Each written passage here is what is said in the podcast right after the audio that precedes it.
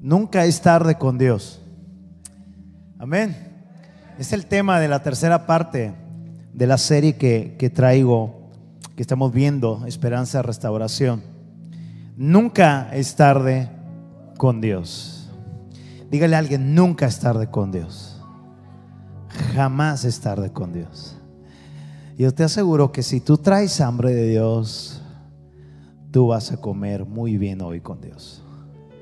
Si tú nos traes hambre de Dios, eh, pues está bien. ¿Qué onda con esa camisa, hijo? ¿Guardias? Está bien, está bien. Somos hermanos en Cristo. Vimos en la primera parte el cómo aquello que amábamos tanto y que ahora simplemente ya no está y todo es una ruina de pensamiento y todo es una ruina de alma a nivel almático. Vimos en esa primer parte del cómo Dios nos da en esos momentos tan difíciles nuestro propio espacio, nuestro tiempo de duelo. Él, él, no, él no nos estringe el dolernos. Le da a Josué 30 días de llorar sin decirle nada le da al pueblo de Israel el momento en cada versículo del, último capítulo de Deuteronomio de llorar a un gran hombre. Y es que como tú no vas a llorar algo que tú tanto amas, sea lo que sea. Algo que tú digas estaba arriba y ahora ya no está. Lo construí ahora ya no existe. Lo que sea, una amistad, un noviazgo, una pérdida familiar, un trabajo, lo que sea. Pero Dios nos da ese tiempo. ¿Sabes? Cuando yo entendí eso en medio de un funeral, no en el medio de nuestro funeral de nuestro papá, que por cierto, mamá, qué hermosa vienes el día de hoy. Te confundí con Lucha Villa, madre.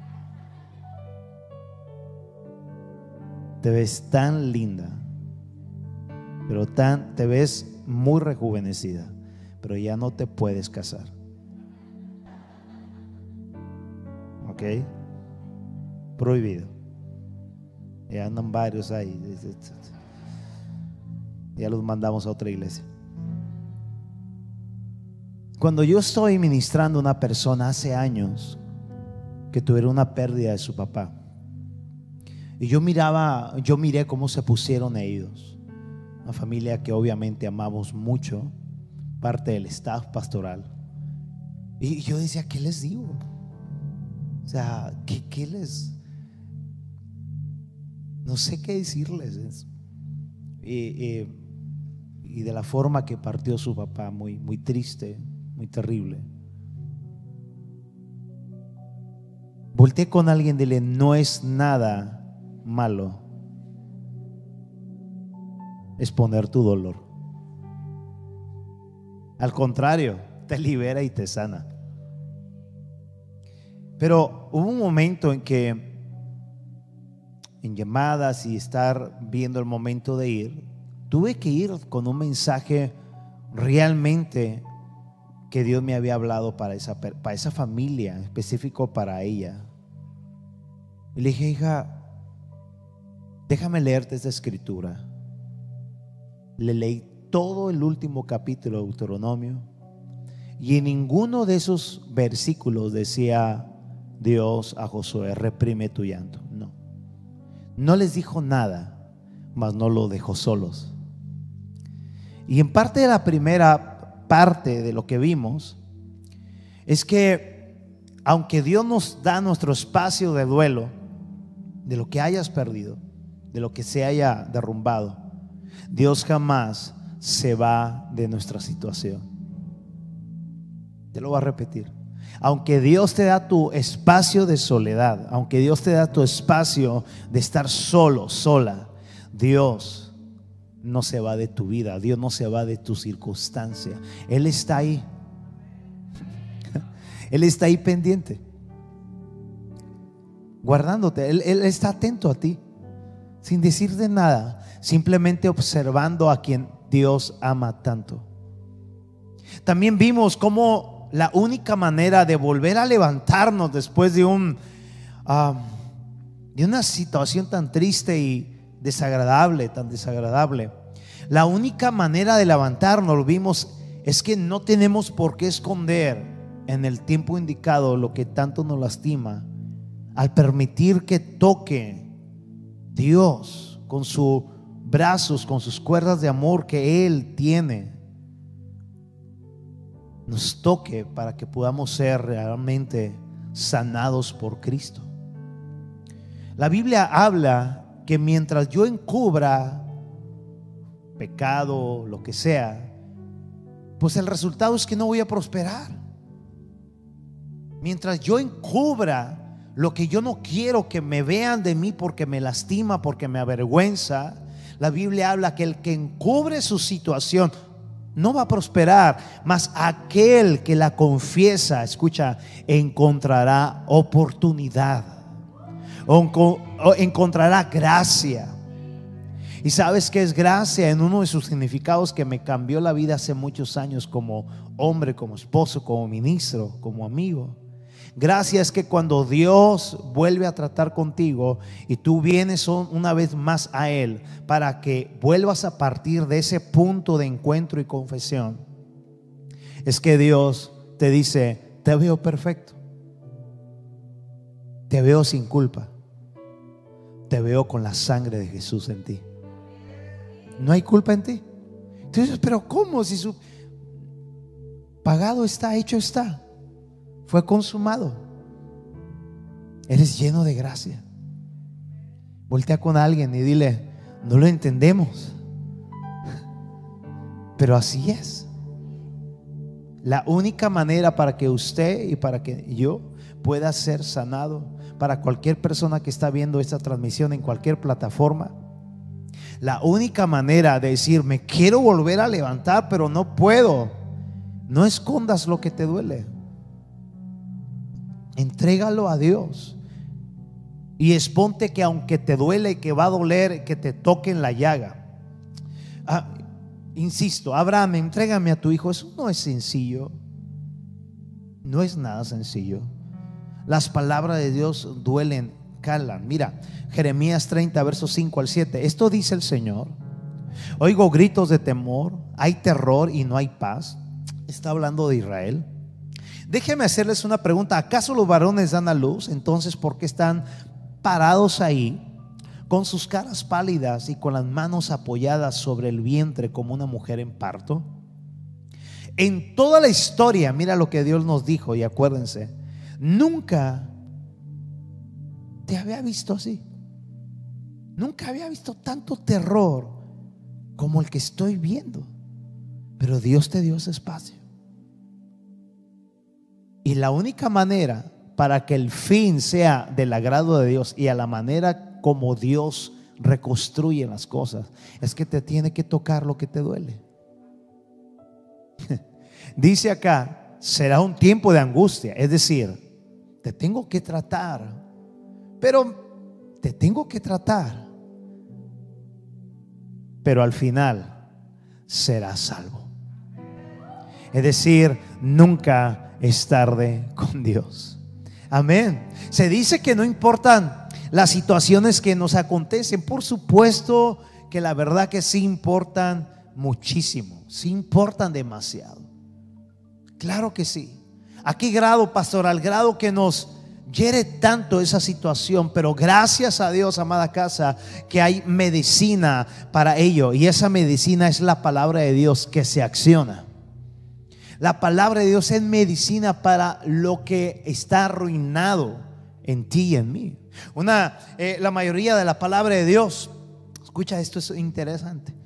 La gran mayoría de la Biblia, de la voz de Dios, nos duele tanto. ¿Sabe por qué? Porque trata con cosas que nos han afectado tanto. Nos duele mucho la palabra de Dios. Nos duele cuando somos confrontados. ¿Sabe por qué? Porque cuando escuchas la palabra de Dios tan directa, llena de amor y de gracia, tu carne protesta. Nuestro ego se inflama y dice, yo tengo una corona y mi carne es rey. Y, yo, yo tengo la razón. ¿Y ves? La mayoría de la palabra de Dios en su raíz de amor afecta a la carne. Pedro le dice algo a Jesús, por ejemplo, tú eres el Cristo, el Hijo del Dios viviente, y bien has dicho, no te lo ha revelado carne ni sangre, pero cuando le dice que Él está a punto de ser entregado, Pedro intenta detenerlo. Entonces cambia la historia porque el Señor le dice, retírate de mí, Satanás. Y la palabra de Dios es dura contra Pedro. La mayoría de las palabras Dios le habla a María, una joven entre 13 y 15 años, casi adolescente le dice y le cambia los planes y, le habla una, una, palabra. Imagínate que ella va a cargar al Mesías, al Salvador del mundo. Que ella va a engendrar al Hijo de Dios. Y le cambia todos sus planes. Pero ella al final dice, hágase conmigo como tú quieras hacerlo. Y le cambia toda la vida cuando le cae la palabra. La palabra trata con nuestra personalidad.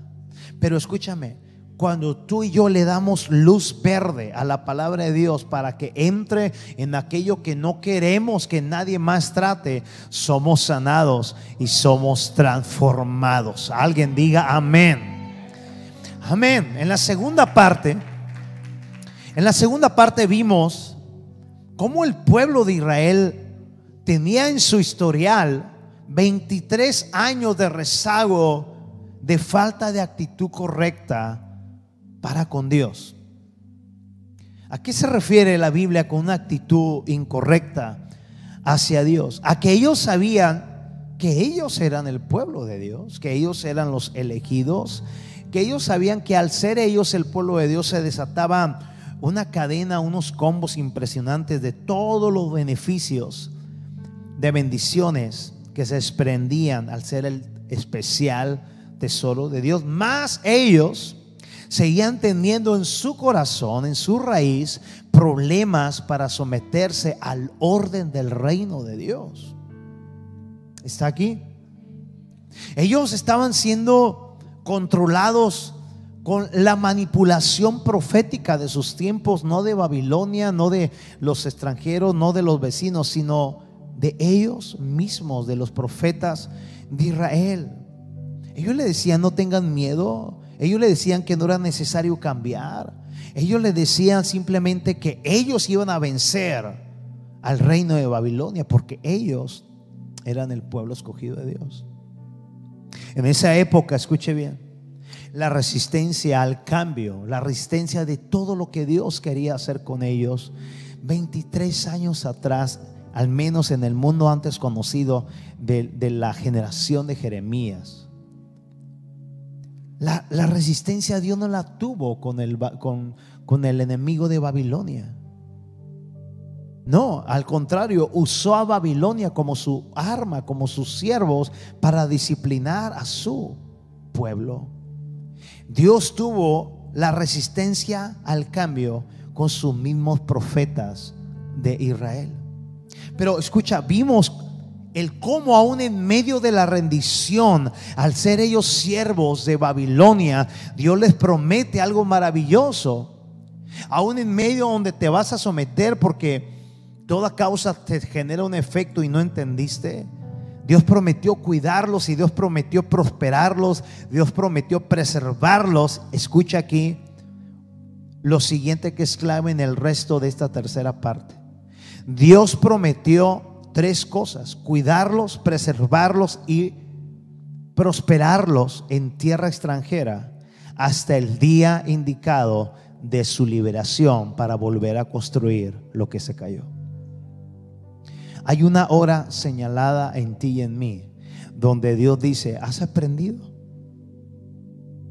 ¿O quieres otros 70 años?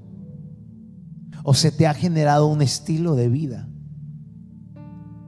Te he preservado, te he cuidado, te he prosperado. Pero hay una época, dice el Señor, hay un día, hay una fecha, hay un mes donde es la época de tu nueva temporada de libertad. Jeremías 27, 22 y Jeremías 29, 10 son paralelos acerca de cómo Dios tiene un día específico donde Él dice, ese es el día que yo he marcado para el fin de tu cautiverio. Espero entiendas Israel y no estés más años donde yo no quiero que estés. ¿Sabes? Hay situaciones donde estás tú y donde estoy yo, donde Dios no quiere que estemos. Enfermedades que jamás nadie quiere que nos metamos. Drogas donde Dios no quiere que nos metamos. Situaciones, cargas que Dios no, no las pone. Hay un día indicado donde Dios dice, pondré fin a tu cautiverio. Pueden leer conmigo cuando ustedes leen algo sucede en los ambientes y más cuando lees con entendimiento, con fuerte y clara voz. 27, verso 22. Una, dos, tres. Todos serán llevados a Babilonia y van a permanecer ahí hasta que yo envíe por ellos, dice el Señor. Entonces los traeré de regreso a Jerusalén. Hay un día indicado. Lo que duele aquí es, todos vamos a ser llevados a Babilonia. Y vamos a permanecer ahí sirviendo. Pero dice el Señor, hasta que yo envíe por ustedes. Entonces los traeré de regreso. Ahora, Jeremías 29, 10 dice, esto dice el Señor, lea conmigo, ustedes permanecerán en Babilonia durante 70 años, pero luego vendré y cumpliré todas las cosas buenas que les prometí y lo llevaré de regreso a casa. ¿Cuántos se alegran por eso? Esto es fabuloso. Hay un día señalado porque nunca es tarde con Dios.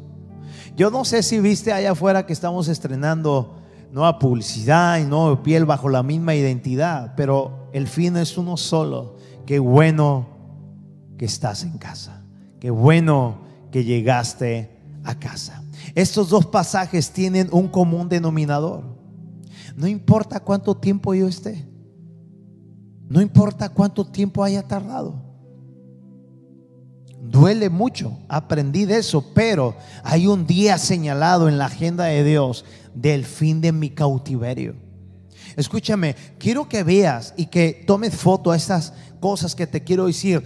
Lo que veo aquí en estas dos citas es que donde quizás tú y yo vemos ruina, 70 años. Dios ve un tiempo donde nos levantamos de todo dolor. Una vez que nos estemos volviendo a casa, entiéndase, una vez de vuelta a nuestra manera de vivir en la vida de orden delante de Dios.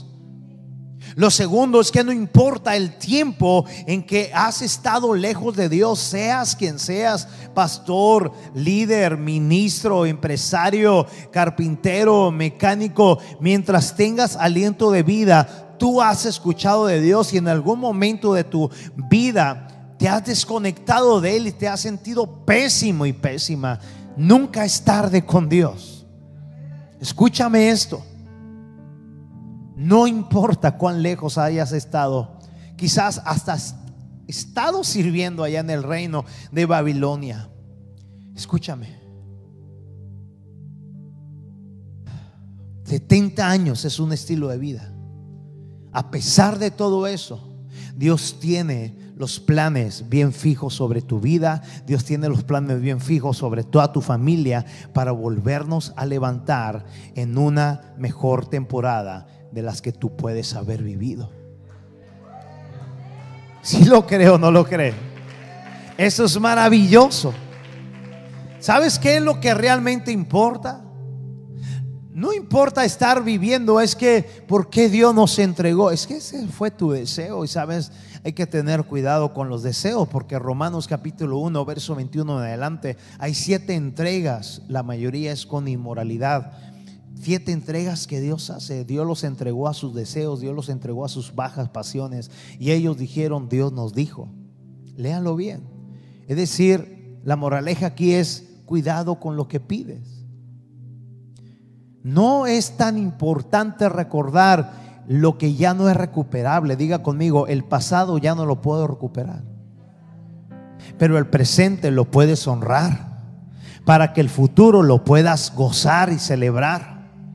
Escúchame, lo que realmente importa es que aunque hayan pasado 70 años, Dios sigue con planes de bien sobre tu vida, sobre tu familia, para volverlos a levantar en una mejor temporada que todas las que puedes haber vivido. Yo no sé tú, pero yo creo esta palabra que Dios me dijo que te dijera. Tú puedes vivir una de tus mejores temporadas en la peor, en el peor momento. Crees? En esta tercera parte, con el tiempo que me queda, quiero ver algo tan sencillo, para tan, tan lleno de esperanza y, y restauración. Y la primera cosa que quiero ver, basado en lo que hemos visto, es que ya es tiempo de ponerle fin a la inestabilidad espiritual y la inestabilidad emocional. Grite conmigo, ya es tiempo. Grítelo fuerte, ya es tiempo.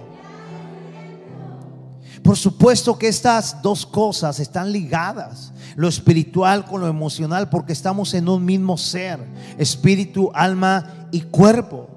Si estas dos cosas no están en orden, escúcheme bien, no podremos salir de la ruina donde usted y yo pudiéramos encontrarnos. Pero ¿sabes qué es lo más peligroso de eso? Que se nos puede volver un estilo de vida y verlo normal. ¿Cómo eras en el 2000? ¿Cómo estabas en tu salud espiritual y cómo estabas en tu salud mental de pensamiento? ¿Cómo estaban tus emociones? ¿Cómo estabas en tu estabilidad personal? Volteate al 2000. ¿Dónde trabajabas? ¿Dónde te congregabas? ¿Dónde estabas? No, pues fíjate que sí, pero bueno, esa ocasión me cambié un trabajo porque, porque, bueno, yo sé que hay que prosperar y creo en eso, ir de gloria en gloria. Pero me, imagino que eso fue en el 2000, en, el 2005 obviamente seguías en ese nuevo trabajo que, que, que estás por, por lo que dejaste. No, ahora estoy en otro por, sea lo que sea. Y hoy estamos en el 2021 y cuál es tu estilo emocional, cuál es tu estado, qué calidad del 1 al 10 en la Biblia, basado en el carácter de Cristo. ¿Qué calificación tenemos en la carrera de la fe? Escucha, si el orden espiritual y el orden emocional no están en el orden del reino de Dios, Vamos a llegar mientras Cristo no venga al 2030 y vamos a decir, bueno, es que, pues bueno, mira, es que hizo este cambio por, por esto y resulta que estás patinando en un desierto que mezclas entre 40, entre 70 y quizás lo sumas y llegas hasta 430 años de esclavitud en Egipto. Es decir, un estilo de vida que está patinando en una mediocridad de vida y lo que más lastima, aunque no lo digamos, es que tú sabes que tú sabes que tienes todo para amar al Señor. Porque Él te ama a ti, mas no lo correspondes a Él. Y por lo tanto, al no corresponderlo, te encuentras en un, en un momento que dices, el año que viene le voy a echar. Y resulta que no. Que trae los cambios más fuertes y vas para atrás, reversa, reversa, reversa. Cuando el reino de los cielos, escúchame, si algo le falta al reino de los cielos, parece herejía, es reversa. La Biblia no tiene reversa, la Biblia va para adelante. Mira que no dejemos de alcanzar la gracia en la carrera, en la mejor carrera. Mire bien, el fin de que Cristo viniera a hacerse uno más con, como tú y como yo, al ser tentado en todas las áreas el fin de que Cristo creciera y luego muriera por ti, por mí, al vencer la muerte, fue para darnos vida eterna a cada uno de nosotros. El fin fue que cada día usted y yo creciéramos en su persona. que creciéramos en su amor para con el Padre, que creciéramos en la carrera de la fe. ¿Para qué? Para así estar firmes ante cualquier ataque del enemigo, cualquiera que fuera o que sea. Para que cualquier presión del sistema de este mundo que nos quiera contraatacar, con sus potestades, con sus principados. No dejemos de persistir y perseverar en Cristo al ser como esos búfalos que van como una embestida, como una estampada, derribando todo lo que está a su paso, porque tienen al león de Judá. Ese fue el fin. Ahora, cuando usted y yo hemos sacado todo para rendirlo a Cristo, y empezamos a estar, como predicaba Juan Manuel el jueves, encendidos como un carbón, siendo hacedores de la palabra y estando en el orden de la palabra. Escúcheme, diga conmigo, encendidos en la palabra, hacedores de la palabra y estando en el orden de la palabra. Digo, porque hay gente que dice, estoy encendida, pero no es hacedora. Y hay gente que dice que está encendida, pero está muy desordenada en el reino de Dios. Escuche, cuando usted tiene esas tres cosas, está encendido en el Espíritu Santo, está siendo un hacedor y no un oidor de la palabra, y está en el orden correcto de Dios. Escúcheme, le tengo excelentes noticias. Es inevitable que empiecen a vivir días muy diferentes a los que antes han vivido en el 2000. Es inevitable. Algo empieza a cambiar en ti. Estando en Silao, Guanajuato, eh, estábamos, cuando trabajaba en la empresa, en tal empresa, fuimos a visitar la armadora de GM en Silao, Guanajuato. Y en ese entonces mi jefe, eh, un, jefe que era católico, eh, fumaba tranquilo, tomaba tranquilo y Nunca le escuché decir una maldición, era alguien tranquilo. Y era un hombre de respeto, era un hombre de honor. Y siempre me hacía muchas preguntas. Oye, Lalo, ¿y esto? Oye, Lalo, ¿y por qué esto? Oye, Lalo, ¿y por qué esto? Si fíjate que te va a tocar viajar conmigo y un grupo de, de aquí, de la fábrica, porque vamos a ir a ver algunas inspecciones de calidad, bla, bla, bla. Cuando llegamos al hotel, me tocó compartir cuarto con él. ¿Se acuerdan antes? Eh, los millennials no están preparados para esta conversación. Pero antes existían unas cajotas aquí donde metíamos unos, unas cosas que tampoco están listos para esa conversación, que tenían una cinta y de ahí salía música. ¡Wow! ¿Cómo le llamaban? Los One ¿Walmart? Ok. ¿Qué les ofrece? Guama. ¿Cómo dijo? Y, y él me hacía tantas preguntas. Y yo oro antes de dormirme y me meto ahí el cassette y estoy escuchando. Sancudito loco, sancudito loco. No, no, era una era con buen mensaje.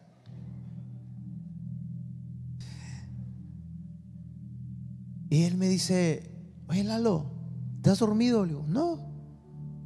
¿Me los puedes prestar? ¿Qué estás escuchando? Sacudito loco.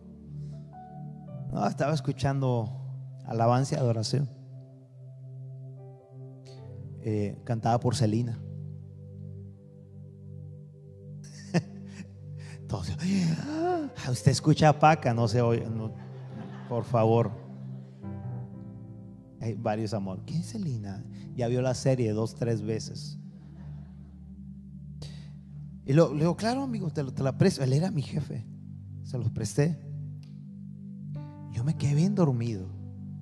Nos teníamos que ir muy temprano a, la armadora. Teníamos que estar ahí antes de las seis de la mañana. Y de repente yo escucho. ¿Sí se oye? Yo me despierto y volteo y es mi jefe. No dormimos juntos, ok, era cama individual. Soy machito.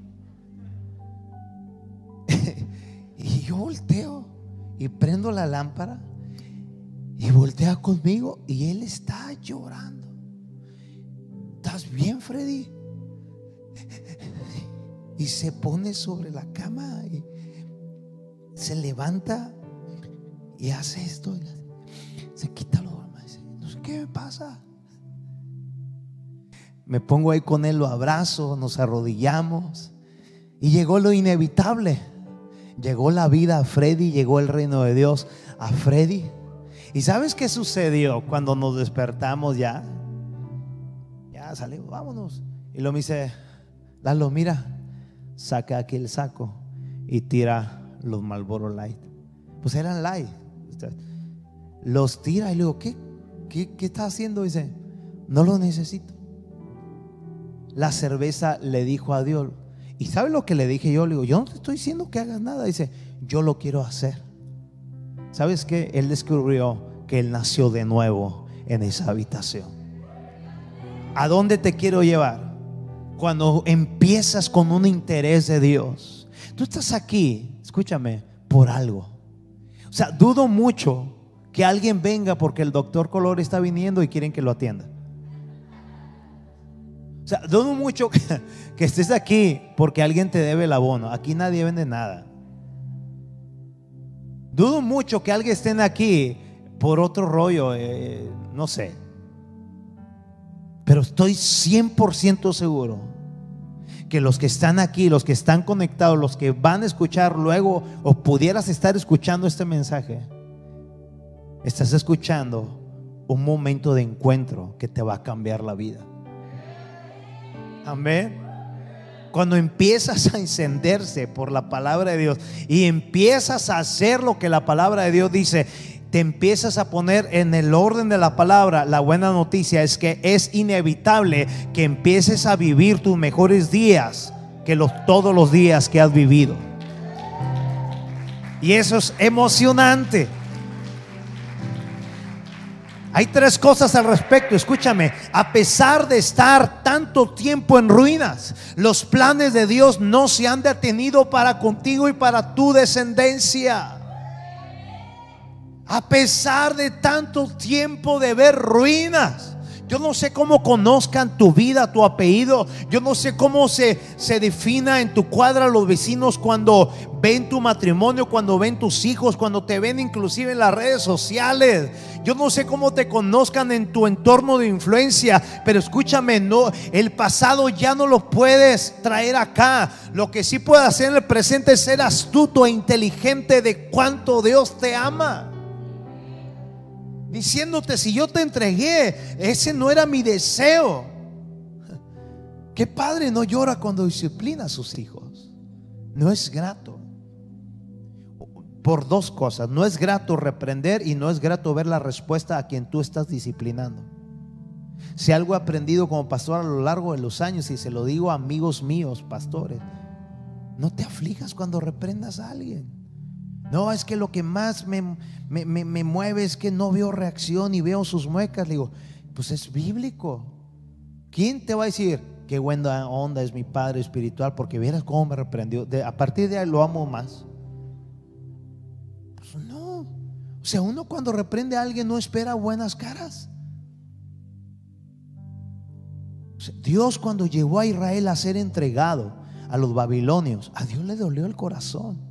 O sea, yo no quería eso para ti, pero tú estuviste 23 años. Terco, terco, terco, terco. Te tuve que entregar. Mas en esa entrega, mira el milagro que hizo el Señor. Tuve que tocar el corazón de todo Babilonia para que ellos tuvieran compasión, gracia y oportunidades para ti. En medio de tu esclavitud, le digo, pues bendita esclavitud. ¿Sabes qué hicieron los babilonios? Dios les tocó el corazón. ¿Y sabes qué hicieron el rey de Babilonia para los israelitas? Les dio los mejores puestos en Babilonia. Les dio las mejores casas amoladas. ¿Cuántos quieren ser esclavos? Hey, pero Dios dijo, No les creas a aquellos que están diciendo que tú les vas a ganar, ya perdiste. Pero en tu pérdida, sométete ahorita, en tu pérdida, sométete ahorita a mi autoridad para que en medio de, de todo lo que va a venir, tú puedas prosperar en medio de esa terrible temporada. Pero va a venir un tiempo, no siempre vas a estar ahí. Haz vida ahí, prospera ahí, trabaja duro ahí, cásate ten hijos, ten nietos ahí. Ora por esa ciudad, porque del bien de México depende tu bienestar. Échale ganas ahí. No maldigas a Babilonia. Pero no te quedes ahí. Porque esa no es tu identidad. Y ese es nuestro destino. Levante su mano. Diga todo lo que he vivido. Esa no es mi identidad.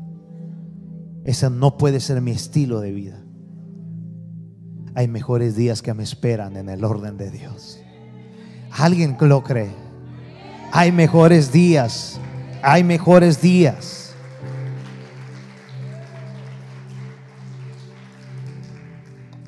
Lo malo es que me estuve emocionando y cuando me emociono duró hasta las 5. Amén, como usted no está aquí parado. Estoy muy contento, amado.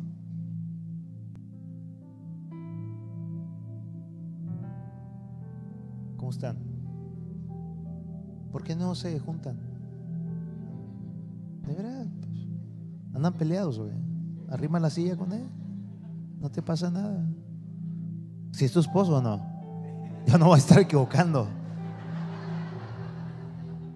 Pega la silla con él. Mira, de novios bien abrazados y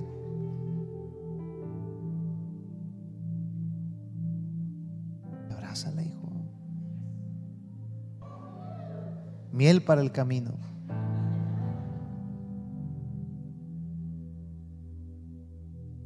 Los planes de Dios no se han detenido contigo. Mira bien, los planes de Dios lo que incluyen los planes de Dios en los tiempos de Jeremías, al igual que ahorita, los planes de Dios incluyen terminar con el cautiverio que pudieras haber estado experimentando por mucho tiempo y que pensabas que nunca iba a terminar. 70 años. ¿Quién va a salir de ahí? Si sale alguien de ahí. Los que hagan lo que Dios ha dicho. Y todo aquel que hace lo que Dios ha dicho está listo para vivir las bendiciones que Dios ha prometido. Amén. Los planes de Dios incluyen terminar con el cautiverio. Ahora, cautiverio y esclavitud de vida terminan cuando decidimos estar una vez y por todas bajo el orden de Dios. El orden de Dios, escúchame bien, nos pone en una zona de alcance de aquello que te pertenece por el mérito de Jesucristo. Todo matrimonio, todo hombre, toda mujer, todo ser viviente que dice, Basta, ya es hora de redefinir mi pensamiento, mi calidad espiritual, mi modo de vivir con ella, con él, con mis hijos, en el trabajo, en la escuela, con mis padres, lo que sea, en la iglesia, en el país donde vivo, en la presa donde laboro. Ya es hora de redefinirme. No puedo seguir con una cultura de cautiverio, porque ese no es mi estilo de vida ya. Escucha. Cuando te empiezas a poner en el orden de Dios, te pones en una zona de alcance para que te alcance todo aquello que Dios prometió que te iba a perseguir y alcanzar. Deuteronomio 28, verso 1 dice, todas estas bendiciones te alcanzarán y te perseguirán si obedeces fielmente los preceptos y mandamientos de mi palabra. Amén. Jeremías 29, 11 y 14. 29, 11 al 14. Nueva traducción viviente. Lo puedes leer conmigo fuerte, pero fuerte. Pues yo sé. Diga conmigo, diga conmigo, Dios lo sabe. Volte con alguien, por favor, sonría, que se mueva su cubrebocas así y, y diga, Dios lo sabe, lo sabe, lo sabe. Y diga, y ya todo el mundo. Diga, y los de atrás. Y los de adelante. Y el que se va a casar. Él no lo sabe, pero se va a casar. Eh, Dios lo sabe.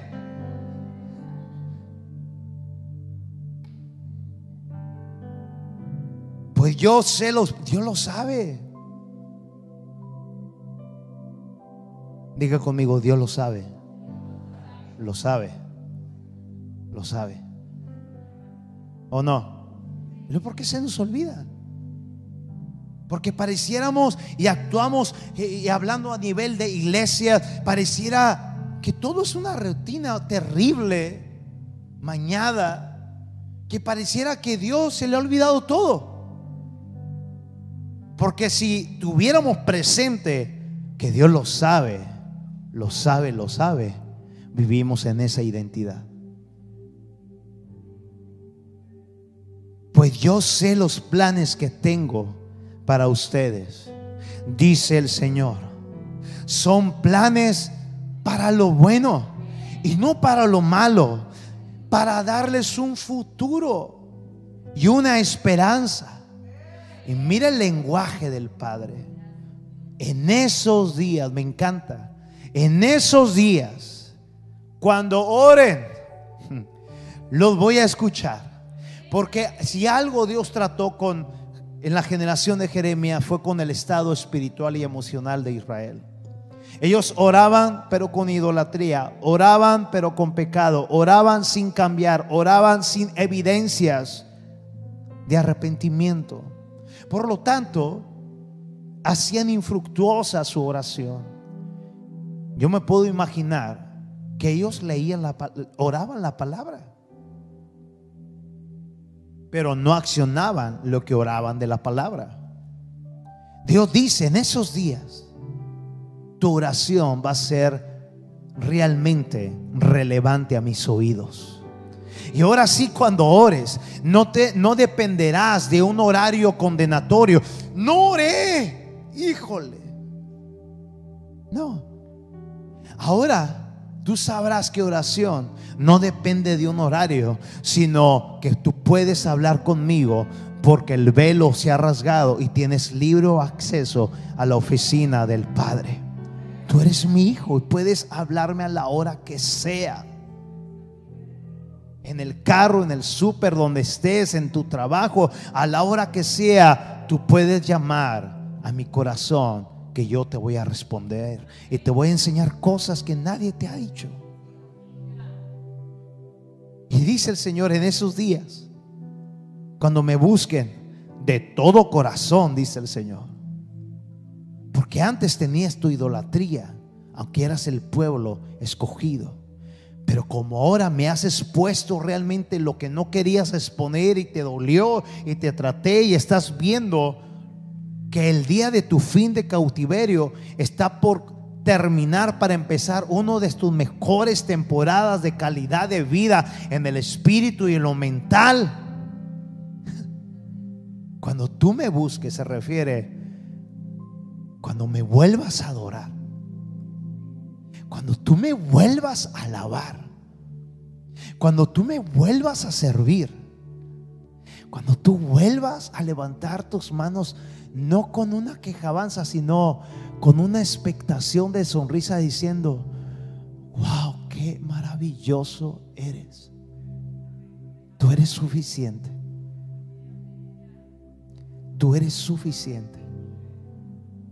Ni ocuparás cantar ni ocuparás predicar, ni ocuparás llamar la atención, no ocuparás querer dar una palabra profética, no ocuparás hacer polvadera. Dice el Señor, yo conozco tu corazón. Y sé cuando ahora sí me estás cantando. Ahora sí sé cuando me estás adorando. Ahora sí, sí sé cuando me estás encontrando. Cuando alguien encuentra a Dios en su alabanza, ha llegado una revolución a su vida. Lo voy a repetir, cuando Dios ha encontrado conexión contigo y tú con Él, escúchame, te puedes ir despidiendo de muchas cosas que les vas a tener que decir a Dios, pero mejores cosas van a ocupar tu vida. Alguien dele la gloria al Señor.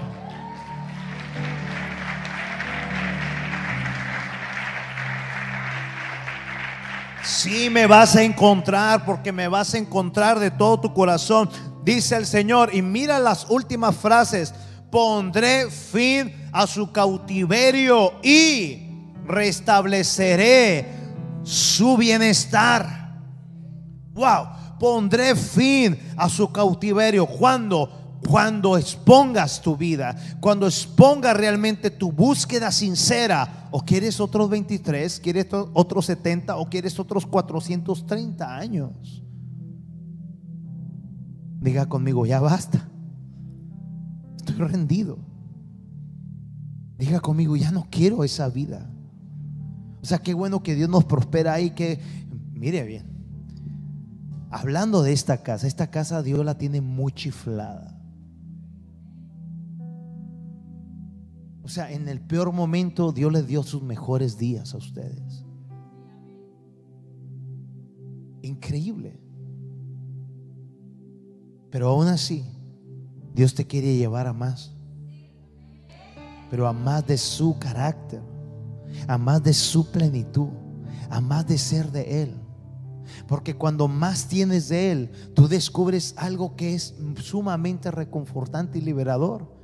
Tú dejas de luchar, quiero tener, quiero tener, quiero tener, y en eso gira tu espiritualidad y te enfermas de tu pensamiento. Cuando tú descubres esa conexión de una verdadera alabanza y adoración en tu búsqueda incansable cada día, vives ligero porque descubres el corazón de Dios, que todas las demás cosas vienen por añadidura al tener al reino de los cielos como primero en tu corazón. Y solo las cosas llegan, las cosas no te dominan. No he, no he estado en un funeral donde se lloren a las cosas, ¿eh? Ah, este hombre va a extrañar su micrófono. No. Están llorando al difunto que está ahí. No he estado en un funeral donde digan, híjole, ¿cómo le va a hacer falta su iPad? No. Su bici. Híjole, los tenis lo van a llorar, esos tenis caros que él cargaba. Fosfo, fosfo. Es que quiero el celular quiero, quiero el, el, iPhone 15, quiero el iPhone 15. Todavía no sale, no, no sale, pero yo lo quiero, yo lo profetizo, yo lo reclamo y lo arrebato. Y eh, hay gente así. Ay, va a venir Camilo y, y, van a venir los Montaner. Yo lo quiero, lo quiero, lo quiero. Quiero esos boletos. y la gente es así. Pero en ningún funeral que yo he estado, he visto que lloren a las cosas. He visto que lloran a las personas. ¿Estás aquí? Hey, pondré fin a tu cautiverio, dice el Señor. Porque en ese tiempo de reconexión, tu oración va a tocar mi corazón y tu adoración va a captar mi atención. Y cuando pasan esas cosas, tu vida empieza a ser otra. Mira lo que dice el Señor, pondré fin a tu cautiverio y voy a restablecer tu bienestar. Habla equipo alabanza, por favor. Mira bien lo que está hablando el Señor. No se trata de que el prójimo sea libre del cautiverio. No se trata de que tu cónyuge quede libre del cautiverio. De que tus hijos, de que tus amigos queden libres del cautiverio. Escúchame, tu bienestar tanto espiritual, tu bienestar tanto emocional para que realmente puedas disfrutar la vida, tiene que ver directamente con tu condición, con tu comunión con Dios. De ahí parte toda restauración en el nombre de Jesús. Alguien diga amén. De ahí parte toda reconstrucción en el reino de los cielos. Ahora, cuando un integrante, estoy casi terminando esto, cuando un integrante de un hogar empieza a buscar, a decir, ¿sabes qué? Yo, el pastor estaba hablando de mí. No, yo no estoy hablando de ti. Quizás, no quizás, Dios te ama tanto que tenía ese platillo para ti. Y tú, y tú dices, yo soy esa persona, yo soy ese hombre, yo soy esa mujer que quiere empezar una nueva temporada en, Cristo. Pero escucha, cuando tú empiezas con todo tu corazón a querer ser restaurado bajo el orden de la bendición de Dios, hay algo que sucede. La restauración del bienestar es inevitable en tu vida. Empiezas a decir, sabes que estoy empezando a hacer, no hacer para merecer, sino a hacer por honra. Lo que amas tú honras. Y empiezas a hacer cambios. Y le empiezas a quitar sonrisas al cielo. Escúchame. La restauración de tu bien es inevitable. Dígaselo a varias personas. La restauración de tu bien es inevitable.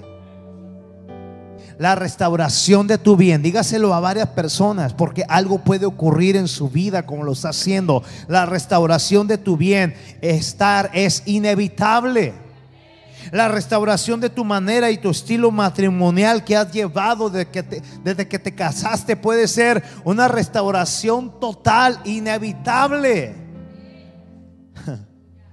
Cuando empiezas a buscar más de Dios para vivir en su perfecto orden, en su perfecta voluntad, lo que estás haciendo es acercar a tu vida el bien restablecido del reino de Dios, a que venga todo eso que ya Dios te dio, pero que se ha alejado de tu vida al estar tú en un desorden de vida.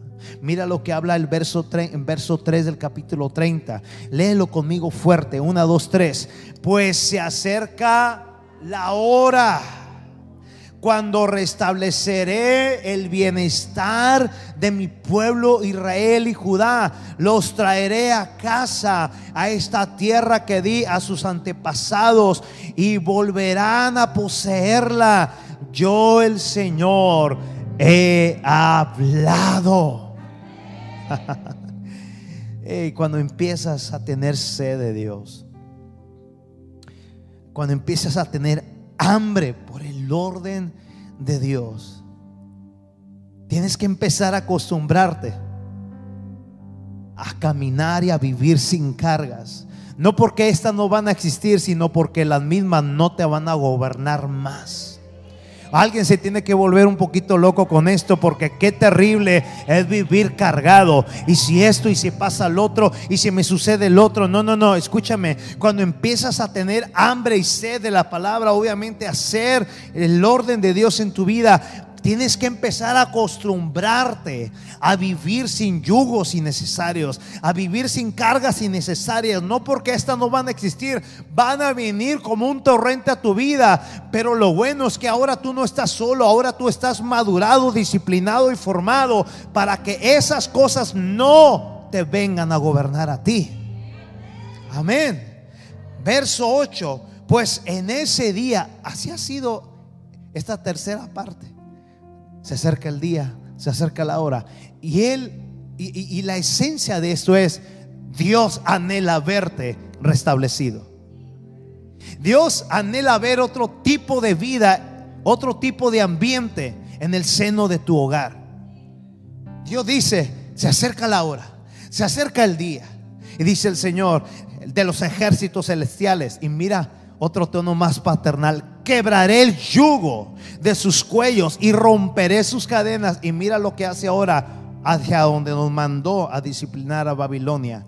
Los extranjeros ya no van a ser sus amos. Eso es hermoso. Babilonia ya no te va a dominar. Ya acabó el tiempo de tu esclavitud. ¿Alguien dice amén? Volverse al orden de Dios, amada casa amándole y sirviéndole con todo nuestro ser, siempre va a marcar diferencias en tiempos de adversidad. Cuando vamos al, al capítulo 31, los primeros dos versos, el Señor vuelve a utilizar la misma esencia de su lenguaje. Dice, en ese día, dice el Señor, seré el Dios de todas las familias de Israel y ellas serán mi pueblo. Esto dice el Señor, los que sobrevivan a la destrucción. Jerusalén iba a ser destruida. Los que sobrevivan. Y ahora que está a su lado, agárrate porque Dios te va a soltar algo que tienes que abrazar. Así, imagínate al pueblo de Israel. Pero ¿por qué simplemente no nos lleva sin destruir esto y, y, aquello? Pero ¿por qué tiene que pasar eso? Porque toda causa tiene un efecto. Tenemos que aprender de nuestros er, errores. Lo bueno, lo bueno sería aprender sin hacer errores. Pero somos cada día propensos a cometer errores. Sabes que muchas veces son divertidos y luego te hablaré de esos errores. Pero el Señor dice, esto dice el Señor, los que sobrevivan de la destrucción venidera encontrarán bendiciones aún en las tierras áridas, porque al pueblo de Israel le voy a dar descanso. Mm. Nunca eres tan más atacado y de muchas maneras que cuando estás queriendo ordenar tu vida en el orden de Dios. Pero la promesa es que bajo cualquier destrucción, entiéndase pérdida o ruinas, siempre habrá gente, siempre va a haber un pueblo maduro que resista cualquier pérdida. Ese remanente se encontrará siendo alcanzado por bendiciones aún en las temporadas más difíciles. Ese remanente, te tengo noticias, ese remanente tienes que ser tú y tiene que ser tú y tienes que ser tú y tienes que ser tú y toda tu casa. Siempre va a haber disturbios en las naciones, siempre va a haber caos en los ambientes, pero Dios dice, mira, ya te lancé verdadera palabra profética. Jerusalén no se va a salvar ahorita. Hay un periodo de 70 años que tienes que ser procesado en menos de quien tú pensabas, en manos de quien tú no querías. Es el pueblo babilónico. Despídete de Jerusalén porque esto se va a caer. Esto ya no sirve. Y, ellos idolatraban Jerusalén, cada piedra, cada muro, el templo. Pero no significaba nada para ellos. Señor varias veces dijo en el Nuevo Testamento, no va a quedar piedra sobre piedra. Porque Él venía a habitar no en piedra, sino en corazones. Él venía a estampar su ley, no en tablas, sino en corazones. Mira, por favor, mira lo que el Señor te está diciendo. Es inevitable que tengamos tiempo de destrucción. Y el Señor nos los advierte los que sobrevivan. Porque sin duda va a haber uno que otro terco, terca, que va a decir, no, yo reprendo a Babilonia, con tú y tu reprendida vas a morir. Porque yo les dije, ríndanse ante Babilonia.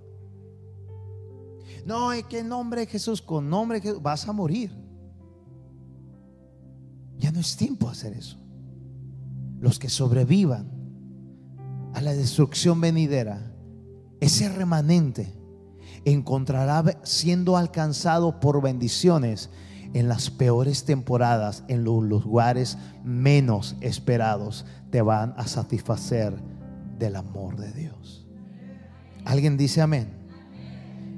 Iglesia, ¿estás lista para recibir lo que quizás verías extraño o no lo veías cercano que pudiera pasar en tu vida? ¿A qué me refiero? Me refiero a recibir lo que hablé en el último verso 2 de Jeremías 31. Y al pueblo de Israel le daré descanso. Yo no sé si estás listo tú para recibir un descanso a tu alma. Un descanso a tu ser, a tu mente. Solamente lo puede dar. Solamente los puede dar. ¿Verdad que sí? Hay tanta gente, amada casa, que no sabe lo que es tener hoy en día un reposo en su ser. ¿Eh? No me refiero al descanso físico, que luego hay que hablar mucho de eso. Porque hay gente que puede descansar mucho y tiene un desasosiego en su pensamiento y en su alma. El reposo de Dios lo que va a hacer es que te va a renovar el reposo de Dios lo que va a hacer es que te va a restablecer para vivir tus mejores momentos en las peores temporadas. Alguien diga amén.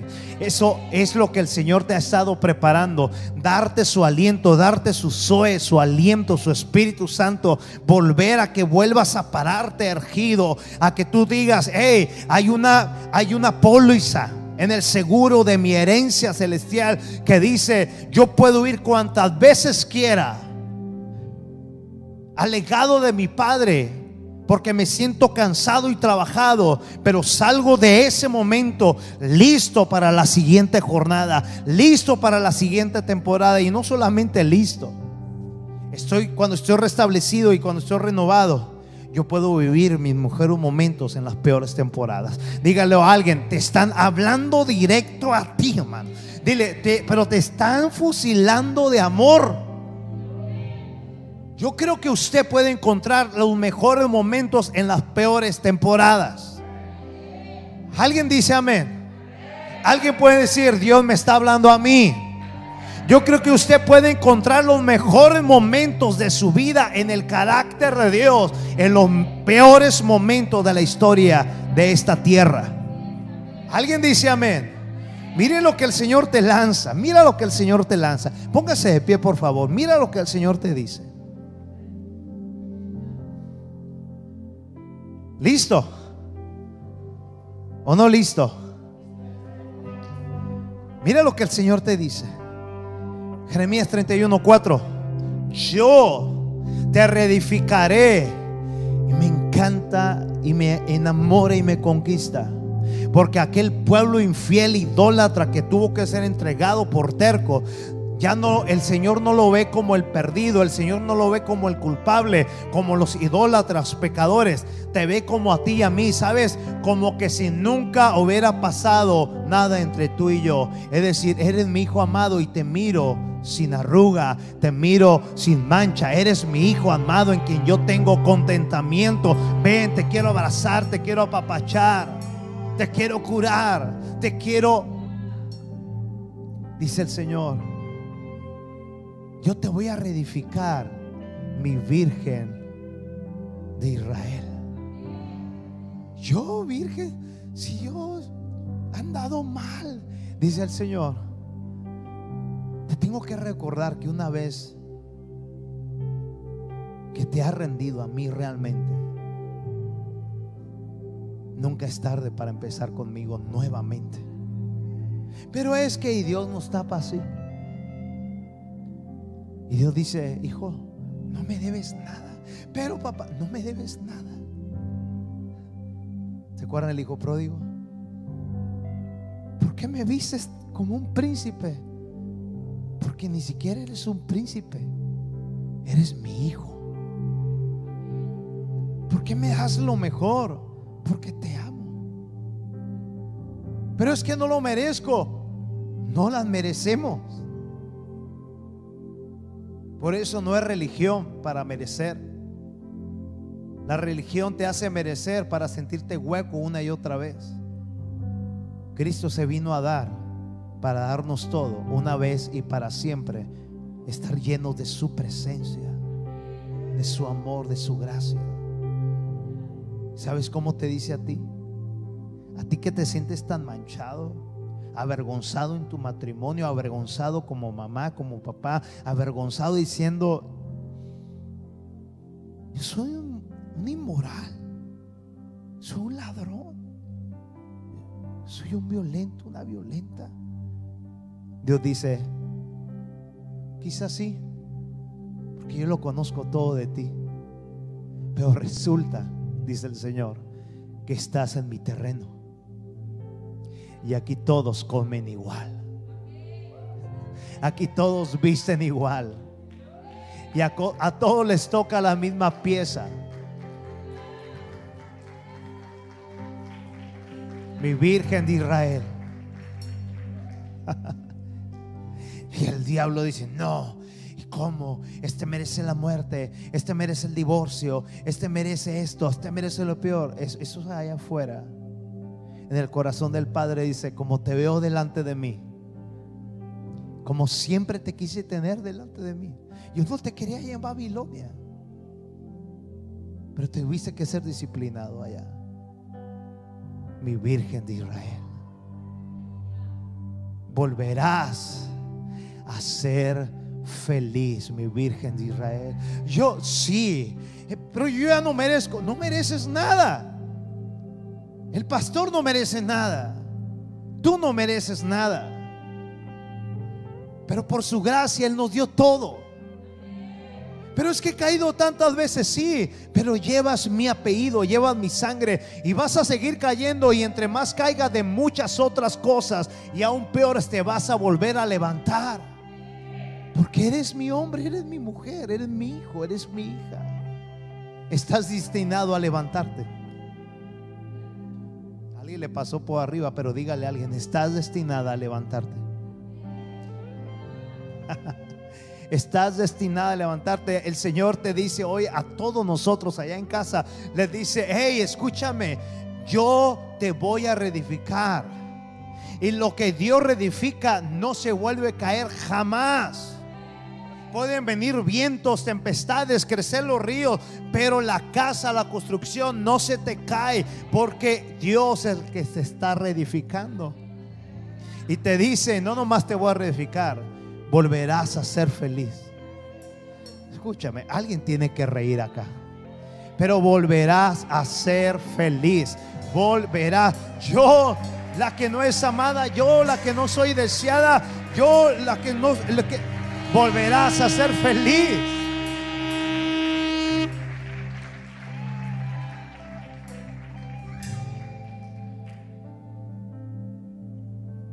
¿Y sabes por qué el Señor te dice que volverás a ser feliz?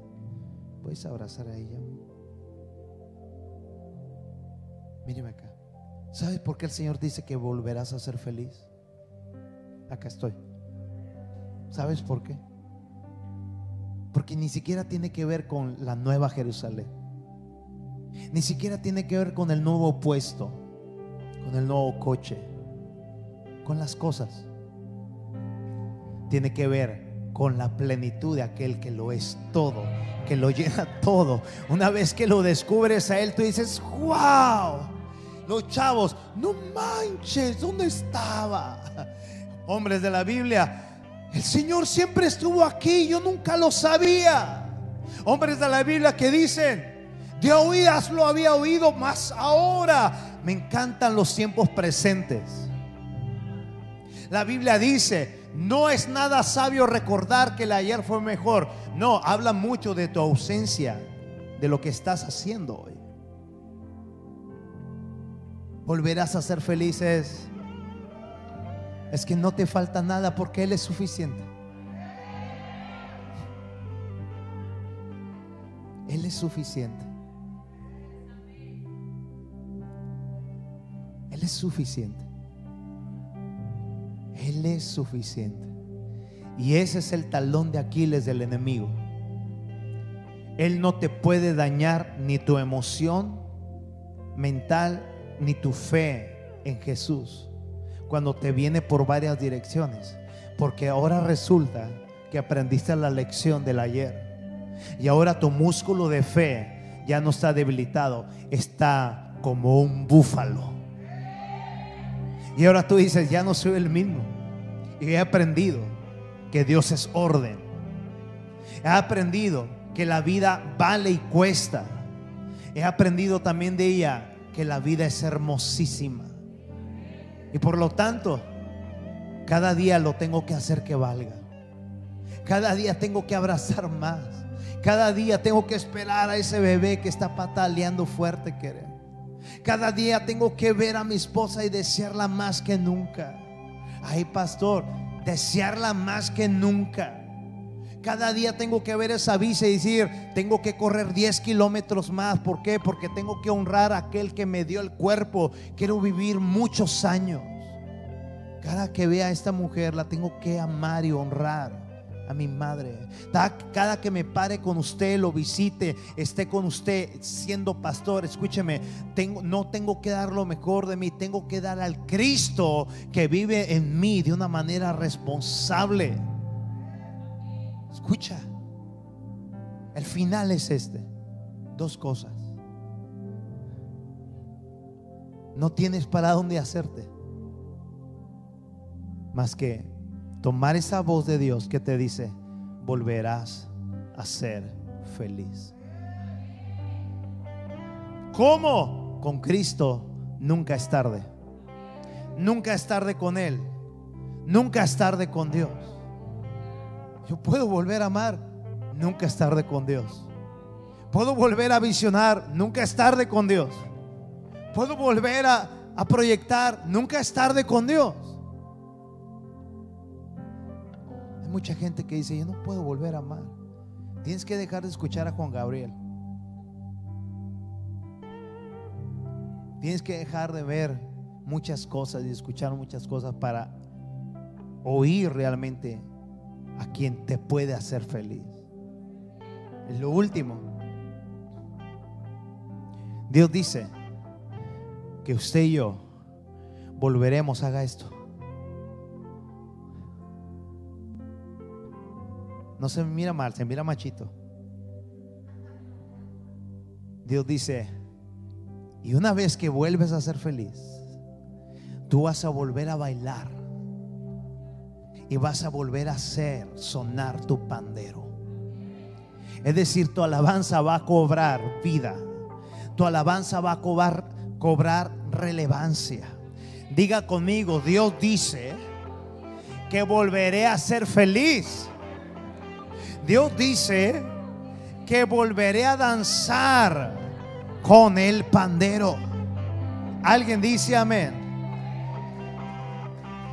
Alguien dice amén.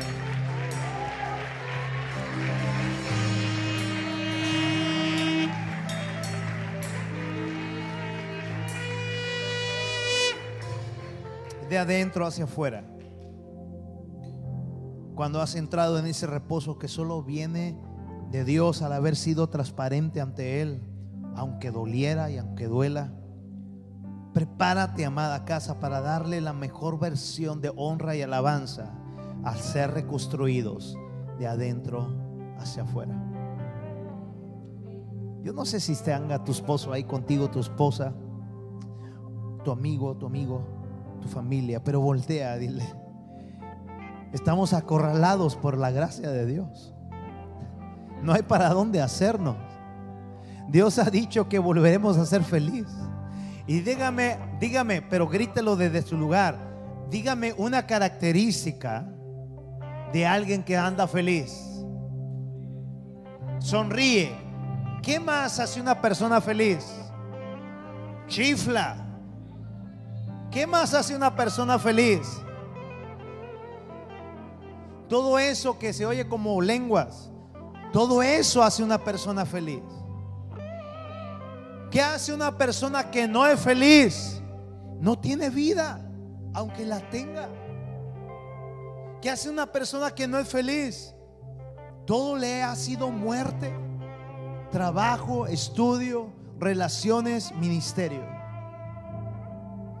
Pero gracias a Dios que para eso vino Jesús para quebrar el yugo de nuestro cuello y darnos propósito y destino correcto y decirnos, volverás a ser feliz.